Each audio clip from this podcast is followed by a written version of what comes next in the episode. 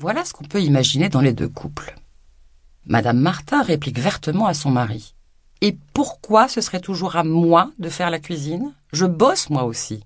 Et pourquoi toi, tu n'as toujours pas accroché le miroir dans l'entrée? Celui que j'ai acheté il y a deux mois? Et pourquoi tu as pris dix kilos en dix ans?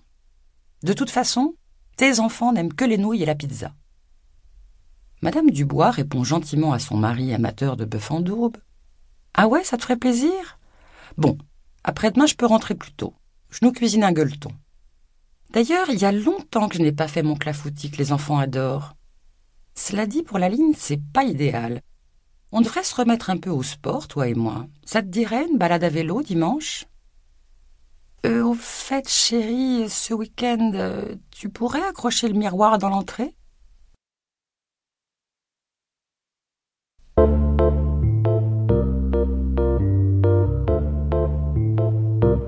Première partie Mieux s'exprimer.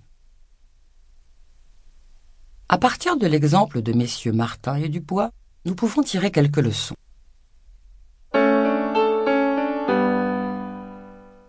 Chapitre 1 Ne pas attendre d'exploser. Le premier secret d'une bonne communication, c'est de toujours maintenir le dialogue et de traiter vos envies, les difficultés et les conflits au fur et à mesure que vous les repérez. Il ne s'agit pas forcément de réagir à chaud, car vous pouvez avoir besoin de réfléchir et de retrouver un certain apaisement. Mais il s'agit de ne pas laisser s'accumuler le non-dit et le ressentiment. Ainsi, si quelque chose vous chagrine et que vous décidez de vous taire, demandez-vous si vraiment vous avez totalement pardonné, accepté, compris l'autre, ou si vous êtes en train d'inscrire votre frustration à son passif. Si le problème n'est pas oublié, alors évitez d'emmagasiner de la rancune ou une attente trop pressante. Parlez. Sinon, vous risquez de ne vous exprimer que quand cela explosera. Parfois, on n'assume pas d'avoir à demander, et l'on est mal à l'aise de ne pas tout apprécier chez l'autre. Alors, on nie ce que l'on ressent, ou bien on attend que l'autre devine, sans l'aider à évoluer dans le sens souhaité. On ne se décide à parler que quand ce qui nous pose problème nous déplaît encore plus que le fait d'en parler. Alors on s'exprime avec colère ou exaspération ou dans l'urgence. L'interlocuteur est médusé et hostile. Il se sent injustement attaqué et il n'est ni préparé ni disposé à nous satisfaire. C'est vrai pour le bœuf en daube, mais c'est vrai aussi dans le travail. Par exemple, si vous espérez obtenir une augmentation de salaire ou changer un comportement de votre collaborateur.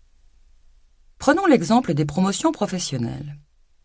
Beaucoup de gens ne demandent une évolution que quand ils se pensent en position pour l'exiger. Ils ont fait tous les efforts requis pendant une longue durée, ils réunissent tous les critères, et cela fait déjà trop longtemps qu'ils attendent. Quand ils formulent enfin leurs souhaits, ils sont pressants, revendicatifs, déjà frustrés, alors que leur patron a pu s'habituer à obtenir tous leurs efforts sans contrepartie. Mais surtout, ce patron a besoin de temps pour se décider à accorder une promotion, et il tolère souvent mal qu'on y mette une telle intransigeance. Donc, si vous visez un changement, faites-le savoir dès que possible. Même si les circonstances vous empêchent de dévoiler trop tôt ce que vous visez exactement, faites au moins savoir que vous aspirez à évoluer, rappelez-le régulièrement et amener les décideurs à préciser d'avance leurs critères et les conditions de leur accord.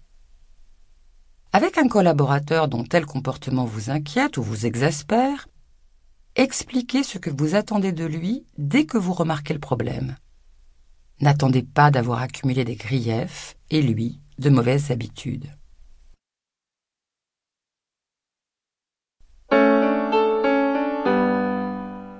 Chapitre 2 Évitez les pourquoi qui n'en sont pas. Reconnaître ce qui ne vous convient pas.